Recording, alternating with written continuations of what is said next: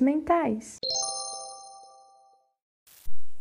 Olá, meu nome é Simone Mestre, sou professora substituta da Universidade Federal de Alfenas e doutoranda do programa de pós-graduação em Sociologia da Universidade Federal de Minas Gerais. Hoje vou falar com vocês sobre o suicídio a partir de uma abordagem sociológica, mas antes gostaria de enfatizar que não sou nenhuma especialista no assunto e que existem muitos estudos na área sobre o tema, que podem ser pesquisados por aqueles e aquelas que querem aprofundar seus estudos sobre a temática. Considero quase que um paradoxo entender como a sociedade se comporta quando o assunto é debater suicídio. Pois, de um lado, é um assunto tabu, as pessoas evitam a falar dele, é, em especial quando estão em situação no qual alguém de sua família ou alguém muito próximo cometeu o ato. Por outro lado, é um assunto que desperta um certo interesse social, em virtude da necessidade que temos de ter uma explicação diante dos acontecimentos que cercam nossas vidas.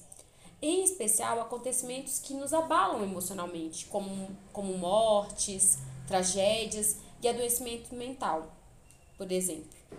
Para tentar fornecer um panorama introdutório sobre o suicídio, em uma perspectiva sociológica, vou dividir minha fala em três partes. Na primeira parte, vou falar brevemente sobre o suicídio e a sociedade. Na sequência, na segunda parte, abordarei a relação entre suicídio e vulnerabilidade. E por fim, na terceira parte, menciono como os marcadores sociais da diferença podem contribuir para ajudar a compreender o suicídio enquanto fenômeno social. Quando falamos de suicídio e a sociedade, é importante mencionar que na sociologia temos um estudo clássico e pioneiro sobre o tema. Ele foi produzido pelo sociólogo francês Émile Durkheim com o título Suicídio e foi publicado em 1897. Neste estudo, Emile Durkheim demonstra que mesmo um ato tão pessoal como o suicídio é influenciado pelo mundo social. Ele foi o primeiro cientista que insistiu em uma explicação sociológica para o fenômeno. Haja visto que obras anteriores tinham reconhecido a influência de fatores sociais no suicídio, embora sempre destacassem fatores individuais para explicar a probabilidade de alguém cometer suicídio. Contudo, foi Durkheim que demonstrou que o suicídio não era algo mais do que um simples conjunto de atos individuais, e sim um fenômeno com características padronizadas que sinalizavam problemas morais e transformações na sociedade. Por isso, devemos ficar atento às estatísticas de suicídio da nossa sociedade e à sua relação com seu contexto social, geográfico, cultural e histórico. Pois a partir dessas observações podemos produzir políticas públicas e planos de ação para intervir diante dessa situação e dessa realidade, buscando não acabar né, com os suicídios, mas evitar o máximo possível. Suicídio e vulnerabilidade. Existem várias perspectivas teóricas sobre o suicídio. Cada uma busca uma abordagem diferente sobre o fenômeno porém todas possuem em comum o fato de sinalizarem que há diversos fatores que implicam e estão implicados em um suicídio. Muitas vezes esses fatores são relacionados a aspectos de vulnerabilidade. Todavia, é importante mencionar que a vulnerabilidade é uma noção polifônica, ou seja, há diversos significados e várias formas dela ser operacionalizada em nosso cotidiano. Por exemplo, nem sempre um sujeito que está em condição de vulnerabilidade emocional é um sujeito que está em vulnerabilidade econômica e vice-versa.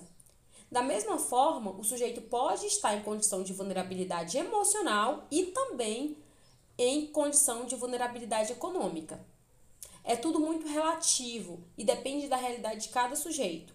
Por isso é tão importante compreender a complexidade do problema é perigoso fazer afirmações como a vulnerabilidade emocional do sujeito pode levar ele a cometer suicídio, pois acabamos esquecendo de pensar que outros fatores sociais podem ou não impactar nessa situação.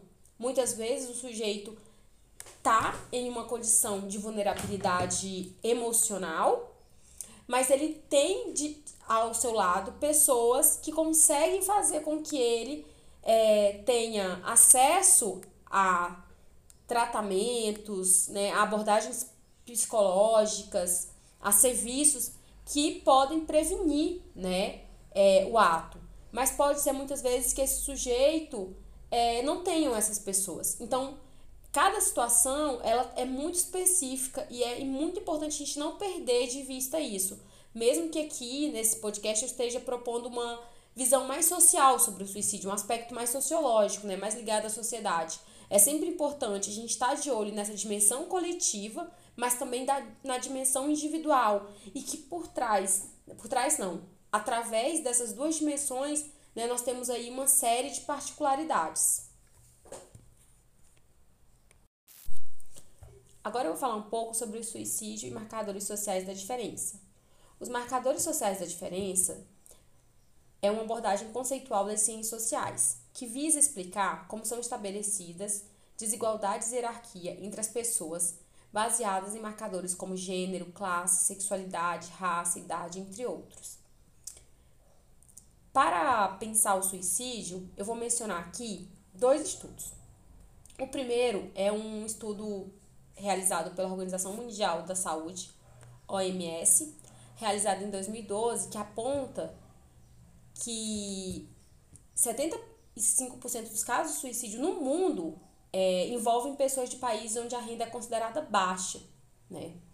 O segundo exemplo são os dados do Ministério da Saúde, que mostram que de 2011 a 2016 tivemos 62.804 casos de morte por suicídio no Brasil, sendo que 79% desses casos são de homens, enquanto 21% são de mulheres. Apenas pensando a partir desses dois estudos que eu mencionei, desses dois casos que eu cito, nós podemos perceber marcadores sociais de classe e de gênero. Se os países com maior índice de pobreza são mais propensos a ter casos de suicídio, temos aí é, um caso onde a vulnerabilidade econômica ela é um indicador de impacto, de risco para o agravamento desse fenômeno social. Da mesma forma, quando percebemos que os homens é, cometem mais suicídio que mulheres, temos aí o marcador social de gênero, que pode ajudar a gente a compreender esse fenômeno melhor. Então, nós podemos, a partir disso, questionar se esse padrão de masculinidade brasileira não é nocivo para os homens. Ou seja, por que, que os homens cometem mais suicídio que as mulheres?